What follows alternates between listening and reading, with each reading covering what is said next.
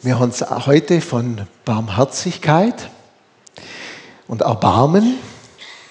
Ich habe eine Definition gelesen, die mir so gefallen hat.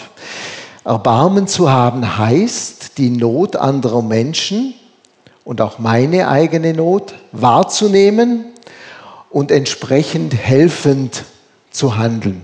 Also Erbarmen heißt, die Not anderer Menschen, inklusive meiner Not, wahrzunehmen und entsprechend helfend zu handeln.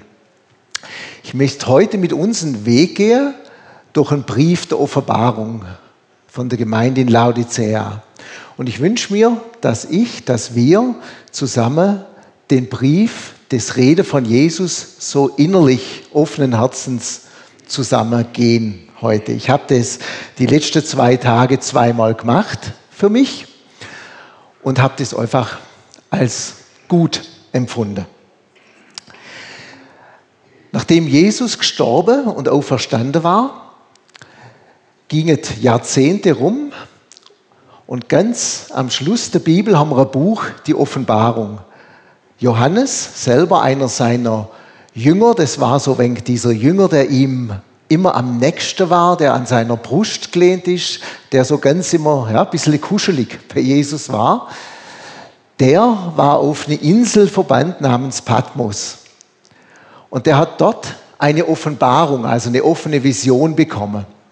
Das heißt, da hat er plötzlich dann Jesus als König der Welt vor sich gesehen. Und das war plötzlich ein ganz anderer Jesus, wie er ihn kennt hat. Das war ein Jesus, der so herrlich war, so heilig, dass Johannes einfach umgeflogen ist vor ihm. Der musste einfach runter auf den Boden und Jesus sagt als erstes dann zu ihm, fürchte dich nicht. Der hat gespürt, dieser Johannes, der hat jetzt mit dieser Erscheinung zu kämpfen. Und dann geht Jesus hin und spricht zu sieben Gemeinden. Er spricht zu Johannes über die sieben Gemeinden und sagt ihm, schreib du das auf und schick's per Post den sieben Gemeinden. Das waren Gemeinden in Kleinasien, so in der heutigen Türkei. Und diese sieben Sendschreiber, da blickt Jesus hinein in den Zustand dieser Gemeinde. Was ist so in der Entwicklung seit diese Menschen Kinder Gottes waren sind, was ist da passiert? Und da blickt Jesus hinein. Ich hätte jetzt mal eine kleine Übung mit euch zusammen. Und zwar, dass ihr mal alle euren Nachbar zur rechten oder linken, das ist mir egal, mal anschaut. Und wenn es nicht aufgeht, dann dürft ihr euch zu dritt anschauen. Ja, ihr müsst, ihr müsst, ihr müsst schon, ich bloß kurz, ihr müsst mal ein bisschen der Auge, ich weiß, das kostet was, aber ein bisschen der Augenkontakt halten. Das gehört zur Übung. Und jetzt stellt euch bitte vor, dieser Mensch, der euch jetzt anschaut, der weiß alles über euch. Alles. Alles. Ihr seid gut, ich habe das gar nicht lustig gefunden, als ich die Übung gemacht habe. Der weiß alles, jeden Gedanke, jedes Motiv, alles, was ihr tut, alles, was ihr nicht tut, das Gute, das Schöne, das Schlechte, der weiß alles. Wie fühlt man sich da dabei? Ich glaube, relativ unterschiedlich. Und Jesus beginnt seine Rede an diese Gemeinde. Könnt gerne mal der erste, der erste Vers aufrufen. Jesus sagt zu der, nee, das nicht, den haben wir schon. Der zweite, genau. Er sagt zu den Gläubigen in Laodicea, ich kenne dich genau und weiß alles, was du tust.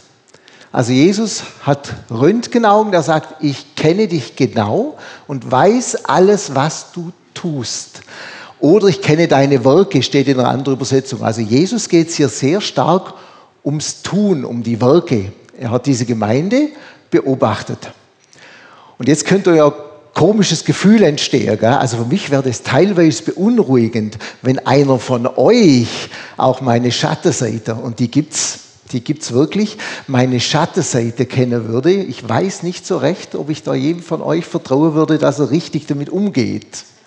Gell? Oder mich nicht irgendwo, naja, auf jeden Fall, Jesus, da habe ich irgendwie kein Problem damit, weil ich weiß, Gott ist Liebe. Ich weiß, er weiß alles von mir. Er kennt auch meine schwierige Seite, meine charakterlich Halbwertseite. Das kennt er alles. Und trotzdem liebt er mich. Trotzdem liebt er mich. Gott will immer das Beste, auch wenn er mal streng sein muss mit mir. Könnt euch ja, viele von euch haben ja sicher noch Kinder, größere, kleinere. Aber ich weiß noch, wie ich mal geschult wurde an der Ampel als Kind. Du gehst nicht bei Gelb über die Ampel, bei Orange, du gehst nicht bei Rot über die Ampel, sondern nur bei Grün. Und ich weiß noch, da war so ein kleiner Zeigefinger dabei, aber der war für mich in dem Sinn ja nicht bedrohlich, weil ich weiß, diese klare Ansage hat den Sinn, nämlich dass mir nichts passiert. Und so ist Jesus auch. Und er fährt jetzt weiter. Jesus sagt, ich sage mal der ganze Faust, du bist weder kalt noch heiß. Mir würde der sagen, dich kalt zu sein, ist doch okay. Wenn jemand kalt ist, gefühlskalt, ist ja nichts Schönes. Aber Jesus meint hier was ganz anderes. Sowohl kalt als auch heiß ist in diesem Bild und in den Bildern positiv. Damals hatte Laodicea, die eine reiche, wohlhabende Stadt war, ein Problem. Das war die Wasserversorgung. Die hatten eine schlechte Wasserversorgung, weil dieser Fluss Lykos dort öfters ausgetrocknet war. Dann gab es linke Seite, das ist jetzt aber ein symbolischer Berg, vom echten Katmos habe ich nichts gefunden. In Kolisea gab es einen Berg, der öfter schneebedeckt war. Und dieser Berg hat eine Quelle gehabt mit einem glasklaren alpinen Wasser. Das wäre heute ein super Mineralwasser. Hoch begehrt, weil das so klar war, so mineralreich. Und darauf spielt Jesus an, auf dieses klare Wasser, auf diese klare Quelle. Und heiß, 17, nee, muss ich überlegen, da waren 17 Kilometer weg, dort ungefähr 10 Kilometer weg war Hierapolis. Und das ist jetzt ein aktuelles Bild, das gibt es heute noch. Da könnt ihr mal hin, wenn ihr Rheuma habt, zum Baden. Da gibt es eine heiße Quelle mit Wasser, das unheimlich gute Inhalte hat, wo die Leute heute noch hingehen, um da drin sich zu suhlen oder zu stehen oder zu sitzen, weil dieses Wasser eine heilende und angenehme, wohltuende Wirkung hat. Also nehmen wir die zwei Bilder mal mit. Jesus spricht von zwei positiven Sachen. Von klarem, kaltem Wasser, von einer klaren Quelle und von warmem, wohltuendem, heißen Wasser, das heilende Wirkung hat. Jetzt bitte die Verse von vorher. Im Jeremia steht, mein Volk hat doppeltes Unrecht verübt, mich, die Quelle frischen Wassers, hat es verlassen. Mir geht es hier nur darum, dass Gott in diesem Bild von Jesus diese Quelle ist. Gott ist die Quelle vom frischen, klaren Wasser. Der zweite noch bitte. Im Neuen Testament finden wir es nochmal. Wer Durst hat, der soll zu mir kommen und trinken. Wer an mich glaubt, wird erfahren, was die Heilige Schrift sagt. Von seinem Innern wird lebensspendendes Wasser ausgehen wie ein starker Strom. Damit meinte er den Heiligen Geist, den alle bekommen würden, die an Jesus glauben. Die Liebe Gottes ist ausgegossen in dein, in dein, in dein und in mein Herz durch Wenn lauter durch den Heiligen Geist, genau.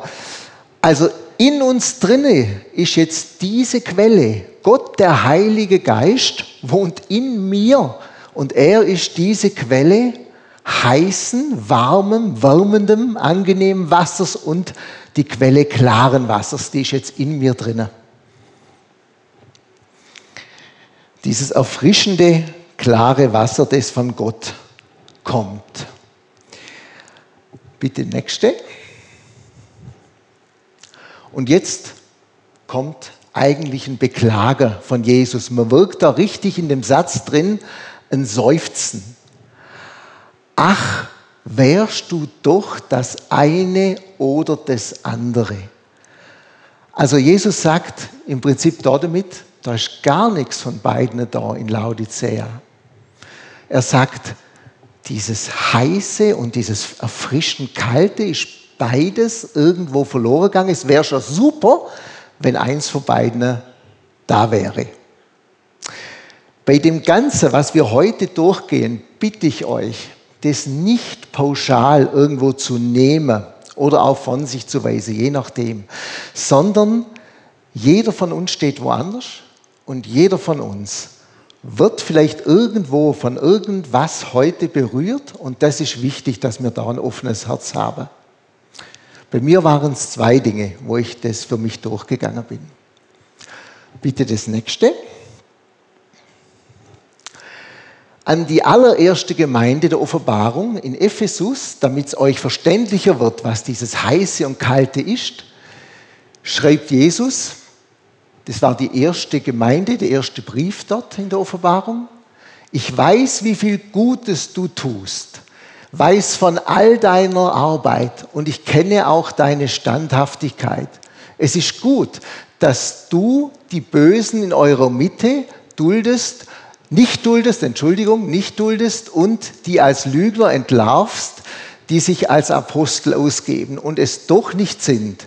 Weil du zu mir, dich zu mir bekennst, musstest du geduldig Schweres ertragen und du hast niemals aufgegeben. Wow. Das ist die Quelle klaren Wassers. Diese Gemeinde war glasklar. Glasklar, die ist zu Jesus gestanden, die hat falsche Lehre ausgebotet, die hat Schweres ertragen um Jesu Willen. Was will man mehr? Was will ich mehr? So was da da bin ich noch entfernt davon, muss ich echt sagen. Also da könnte ich mich jetzt nicht voll einreihen, vielleicht auf dem Weg dahin zu sein, aber so krass. Und trotzdem sagt Jesus, aber eines habe ich an dir auszusetzen. Von deiner anfänglichen Liebe ist nicht mehr viel übrig. Kennt ihr Menschen oder Christen, die glasklar sind? die morgens um 5 Uhr aufstehen, die dir ganz klar sagen, welche Gebote zu halten sind und das auch selber tun, die sehr, sehr, sehr, sehr klar sind, aber wo die Liebe fehlt. Denn Klarheit ohne Liebe wird ein hartes Evangelium. Das wird hart. Wenn Jesus nur klar gewesen wäre und mir zeugt hätte, was ich für ein Sünder bin, noch könnte ich gar nicht mehr standen. Aber durch das, dass Jesus neben der Klarheit die Liebe dabei hat, Hubert, ja, du bist ein Sünder, du hast es nicht verdient, aber ich nehme dich so, wie du bist, weil du bei mir sein willst. Wenn das nicht dazu kommt, dann erschlägt einem die Bibel und das Evangelium. Aber genauso umkehrt.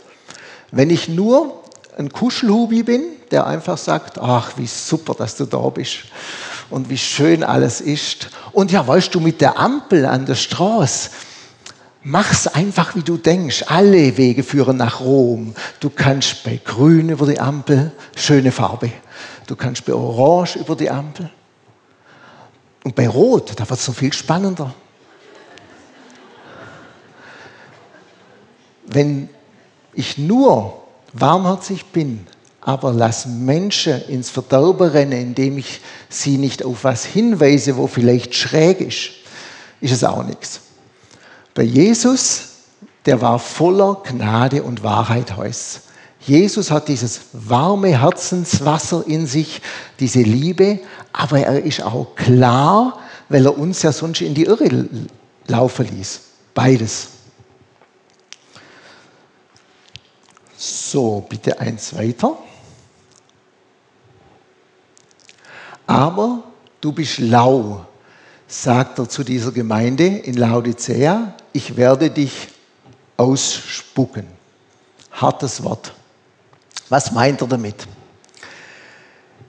Diese Flüsse, die 17 Kilometer und 10 Kilometer entfernt waren, mit diesem schönen, warmen Wasser, was die Liebe repräsentiert, und diesem klaren, kalten Wasser, was die Klarheit und Wahrheit repräsentiert, die haben eine Wegstrecke vor sich geht. Und das heiße Wasser, das ist mit der Zeit abgekühlt und lau geworden, als in Laodicea war. Und das kalte Wasser, das frische Mineralwasser, ich zeige euch gerade mal eins, ich habe eins hier. Danke. Original Lidl.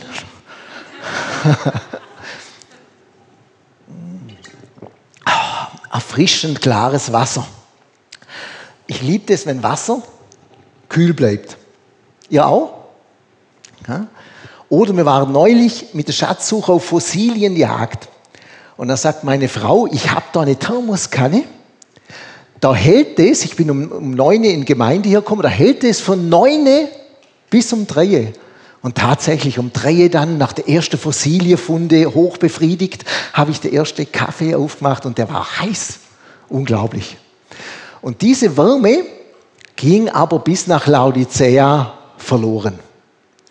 Und jetzt waren beide, beide Wasserführungen waren lau und ungenießbar. Die haben nicht mehr geschmeckt, die haben auch ihren Gehalt verloren, die waren auch nicht mehr heilsam. Und die kommt man nur noch, wenn man es probiert hat, ausspucken. Und das Bild nimmt Jesus hier und sagt, Christentum, das nicht mehr klar ist, ein Christentum, das nicht mehr warm und voller Liebe ist, ist zum Ausspucken. So klar, so klar sagt es Jesus hier. Und dennoch hat die Gemeinde in Laodicea, war die hochzufrieden mit sich selber. Wohlstandsort war das, Wohlstandsgesellschaft in Laodicea, ein Bankenzentrum, blühende Kleidungsindustrie, medizinisch top, Augensalbe, die die damalige Augenleide milderte, also top dargestanden. Gehen wir gerade mal zum nächsten, bitte. Ihr kennt das alle, das Bild vom barmherzigen Samariter, der hier, der hier diesen überfallenen Mann, der entblößt wurde, dem das Geld geraubt wurde, der ihn pflegt und dann in eine Herberge bringt. Das ist das Bild von Barmherzigkeit eigentlich. Und Jesus sagt jetzt, du bildest dir ein, ich bin reich und habe alles, was ich brauche. Mir fehlt es an nichts. Da machst du dir selbst etwas vor. Du merkst gar nicht, wie jämmerlich, jämmerlich heißt im Urtext erbarmungsbedürftig, wie erbarmungsbedürftig du in Wirklichkeit dran bist. Arm, blind und nackt. Jetzt stellt euch mal vor, der barmherzige Samariter kommt zu dem Überfallenen und der sagt, oh, du, ich habe voll die Kohle noch bei mir und guck dir mal mein tolles Gewand an. Und sagst, ja, sag mal, nimmst du das etwa, wie es um dich steht? Ich möchte dir helfen, aber wenn du das so wahrnimmst, nee, der hat natürlich gewusst, wie sein Zustand ist und der Samariter hat ihm geholfen. Aber bei der Wohlstandsgemeinde von Laodicea, die ja oft mit unserer westlichen Welt in Verbindung gebracht wird. Und jetzt bitte nicht wieder alles auf mich und dich projizieren, da brauchen wir Unterscheidungsvermögen. Aber Jesus sagt, es gibt einen Zustand, da merkt man das gar nicht. Da merke ich, Hubert, gar nicht, wo sind denn meine nackten Stellen? Wie gesagt, ich habe zwei entdeckt gestern. Leider. Aber Jesus ist barmherzig und will uns begleiten. Aber damit er uns begleiten kann, müssen wir es erstmal einsehen. Geht mal bitte eins weiter.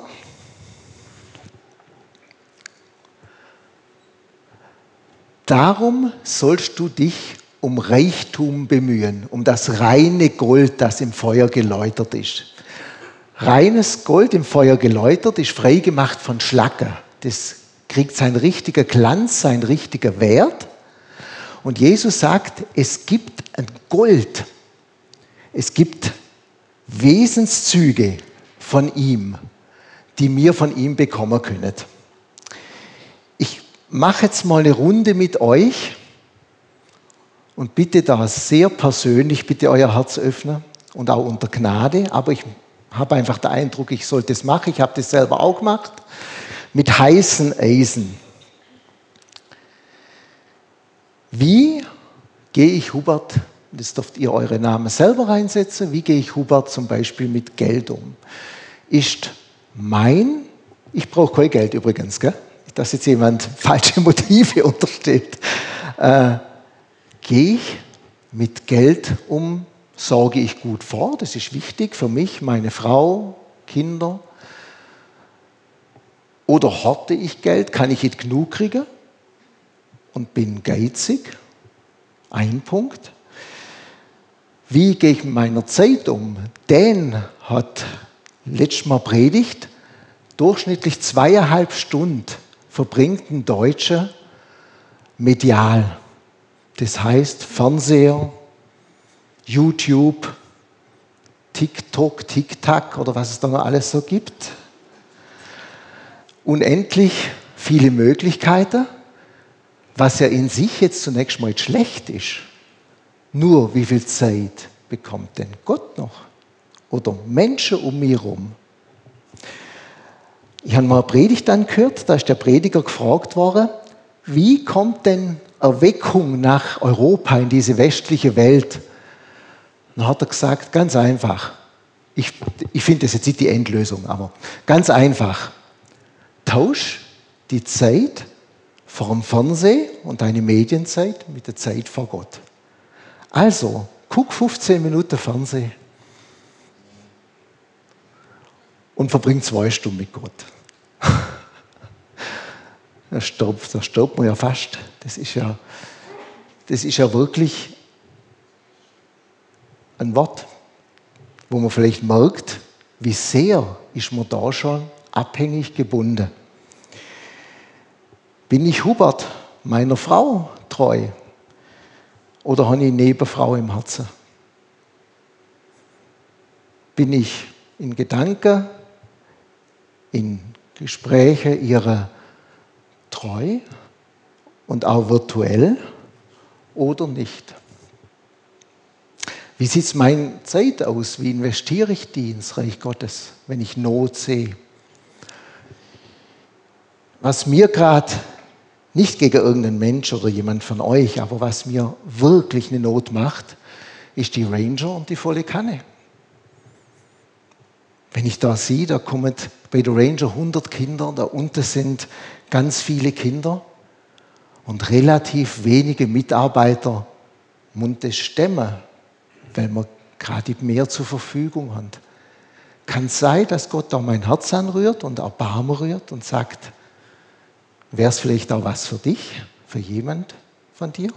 Wie gesagt, ihr müsst jetzt selber unterscheiden. Nicht jeder ist für alles äh, berufen. Und das Letzte, was ich mir noch durchlaufen lasse, ist das Herz für verlorene Menschen. Da habe ich mich sehr stark ertappt habe ich eigentlich noch ein Herz für Menschen, die verloren geht? Wenn ich Menschen um mich herum sehe, in meiner Familie, in meinem Bekanntenkreis, Berufsumfeld, berührt es mich noch? Treibt es mich ins Gebet? Es ist so eine kleine Spiegelung für mich selber gewesen, um zu sehen, bin ich an dieser heißen Quelle der Liebe? Bin ich an dieser, heiße, an dieser kalten Quelle der Klarheit? Bin ich da?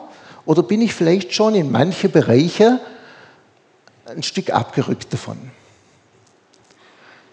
Jesus liebt uns und macht es aus Liebe. Wir haben jetzt hier noch die weißen Kleider. Oft ist ja so, mir geht es so, wenn Jesus mich von was überführt, dann kommt eigentlich ein Stück Scham auf. Dann merke ich, ach, Jesus, mir tut es so leid, aber ich bin da einfach, ich da einfach, ich war da heute noch bei dir. Tut mir leid. Und manchmal sage ich, das sage ich auch ehrlich, manchmal sage ich, Jesus, ich weiß, wer richtig, aber ich will gar nicht. Kennt ihr das? Kennt das jemand von euch? Dass man etwas weiß und trotzdem nicht will?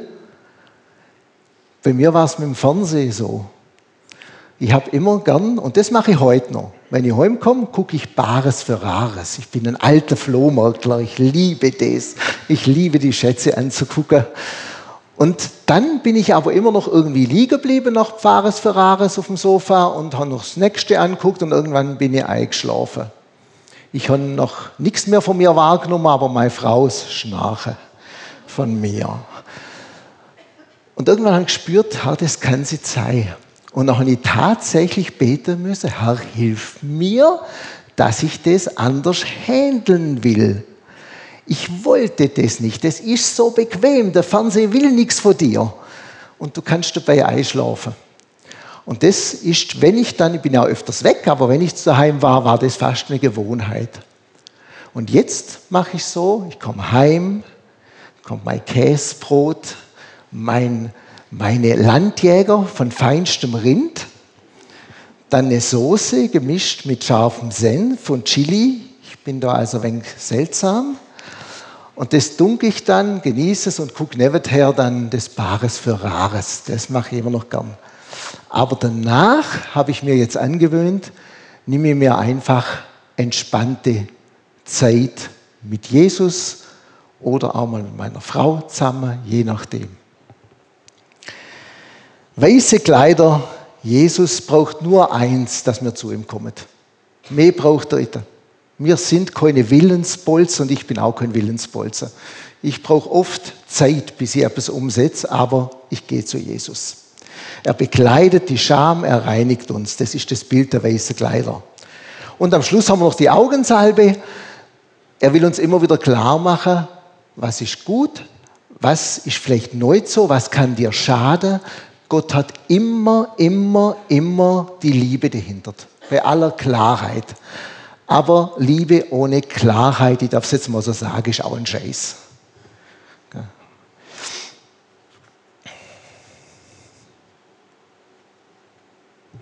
Bitte das nächste. Da haben wir es nochmal in Kürze. Alle, die ich liebe, weise ich zurecht und züchte ich. Und ich züchtige sie, wenn es notwendig ist. Bemühe dich also mehr und ändere dein verkehrtes Denken. Genau, das war das, was ich vorher gesagt habe. Braucht manchmal Zeit. Und manchmal sind auch mir gefragt. Und ich glaube, das ist gar nicht so leicht. Mir fällt es schwer. Wer den Sünder, also jemand, der jetzt auf einem falschen Weg ist, von seinem falschen Weg zur Umkehr bewegt, der rettet ihn vor dem Tod und setzt viele Sünden außer Kraft. Was ist das für eine Barmherzigkeit? Was ist das für eine Barmherzigkeit, jemanden, der eine falsche Strecke führt, fährt wie ein Navi, zu sagen, du, links, da kommst du besser und sicherer an.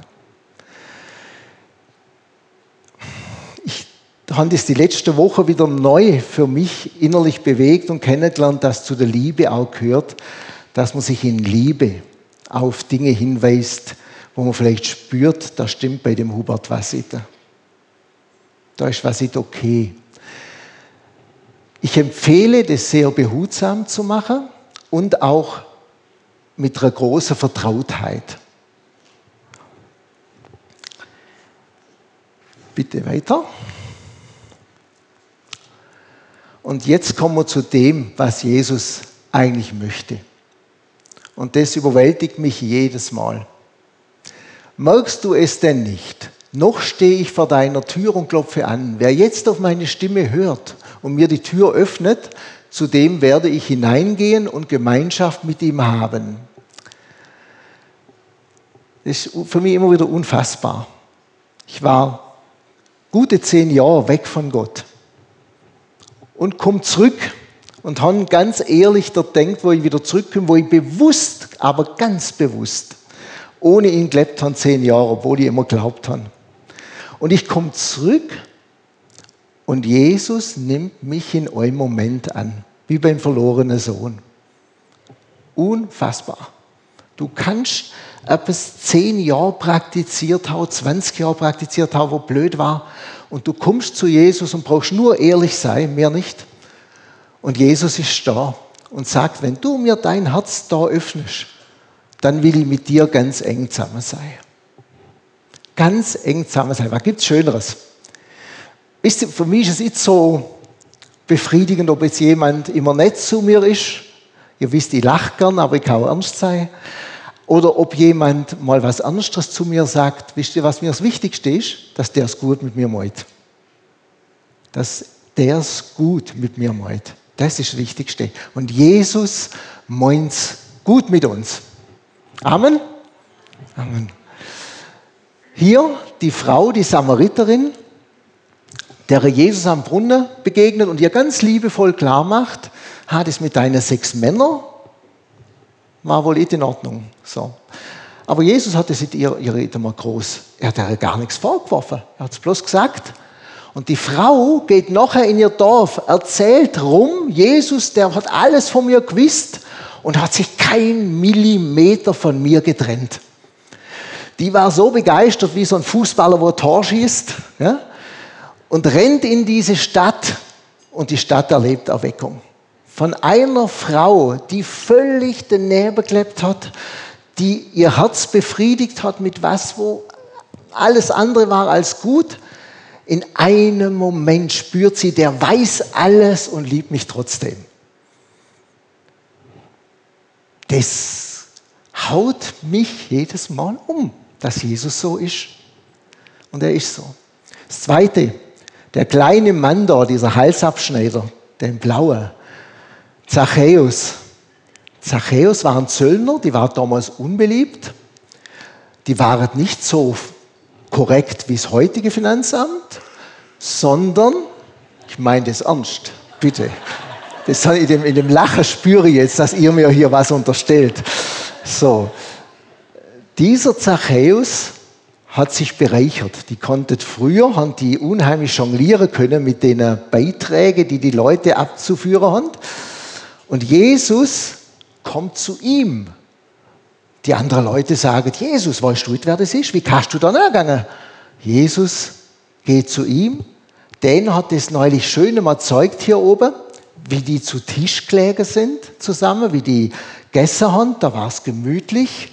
Die lagen um den Tisch rum. Und dann haben die sich unterhalten, wir wissen nicht, was passiert ist, aber plötzlich muss der so begeistert gewesen sein, dass dieser Jesus bei ihm, dem großen Sünder, dass er ihn annimmt.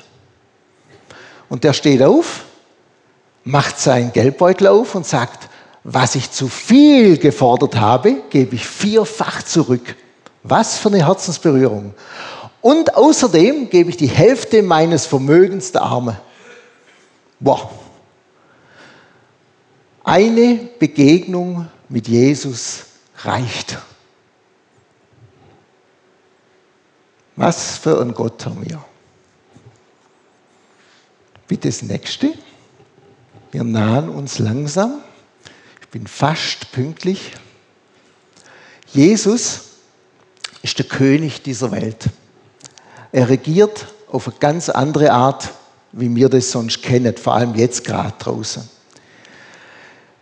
Jesus ist nicht gekommen und hat uns nicht erlöst, um uns wie rechts strikte Regeln zu geben, Zwang auszuüben, ständig mit dem Zeigefinger uns zu begleiten, mach ja nichts falsch. Sondern Jesus will erneuerte Herzen. Und das geschieht, indem ich mir Zeit mit Jesus nehme und diese Barmherzigkeit, die er gibt, die wir auch einander geben können und sollen, diese Barmherzigkeit uns zu begleiten, uns aufzuhelfen. Das wünscht sich Jesus. Er will Herzen gewinnen, Herzen überzeugen. Bitte noch das nächste Bild. Und jetzt kommt das Gewaltige.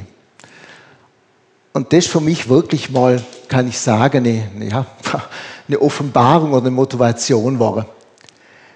Jesus sagt, wer durchhält und überwindet, also wer diese Lauheit überwindet und den Sieger ringt, wird mit mir auf meinem Thron sitzen, so wie auch ich mich als Sieger auf den Thron meines Vaters gesetzt habe. Jesus gibt das größte Versprechen, das größte Geschenk das Größte überhaupt genau dieser Gemeinde. weil er weiß, in einer Wohlstandsgesellschaft ist diese Lauheit, das überhaupt zu merken, tausendmal schwerer zu entdecken und zu überwinden als in Verfolgung. Ich möchte mit niemand tauschen, der Verfolgung hat, mit niemand. Aber da heißt es dann Hü oder Hot. Hier kann das so richtig verschwimmen. Und Jesus sagt, meine ganze Herrschaft, alles, was mir gehört, teile ich mit dir, mit dir und mit dir. Was für eine Verheißung. Und so reichet unsere Taten, das, was wir hier auf der Erde tun, Gutes tun, wo wir auch mal über das Bequeme hinausgehen und sagen, nein, ich investiere mich in diese Kinder, diese Taten der Gegenwart, die haben Ewigkeitsbedeutung bei Gott. In Offenbarung 19.8 steht, dass wir ein Gewand kriegen, das ist ein zweites Gewand. Und auf dem Gewand steht drauf, die guten Taten, die wir getan haben, die nehmen wir mit in die Ewigkeit. Was machen wir damit? Mein letzter Punkt. Es war jetzt heute schon ein herausforderndes Element. Es war viel, nicht bei Rot über die Ampel zu gehen. Aber ich wünsche mir auch, dass, dass mir das eingebettet seht. Paulus sagt mehrfach, dass wir einander helfen und ermutigen sollen. Dass wir einander in Notzeiten trösten sollen. Und dass wir uns auch zurechtweisen, das heißt auf den richtigen Weg hinweisen dürfen. Und das gehört in ein Paket.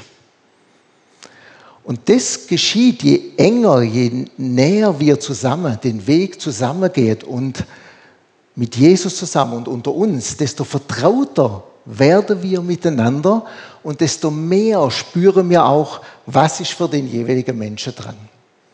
Und das wünsche ich uns. Amen.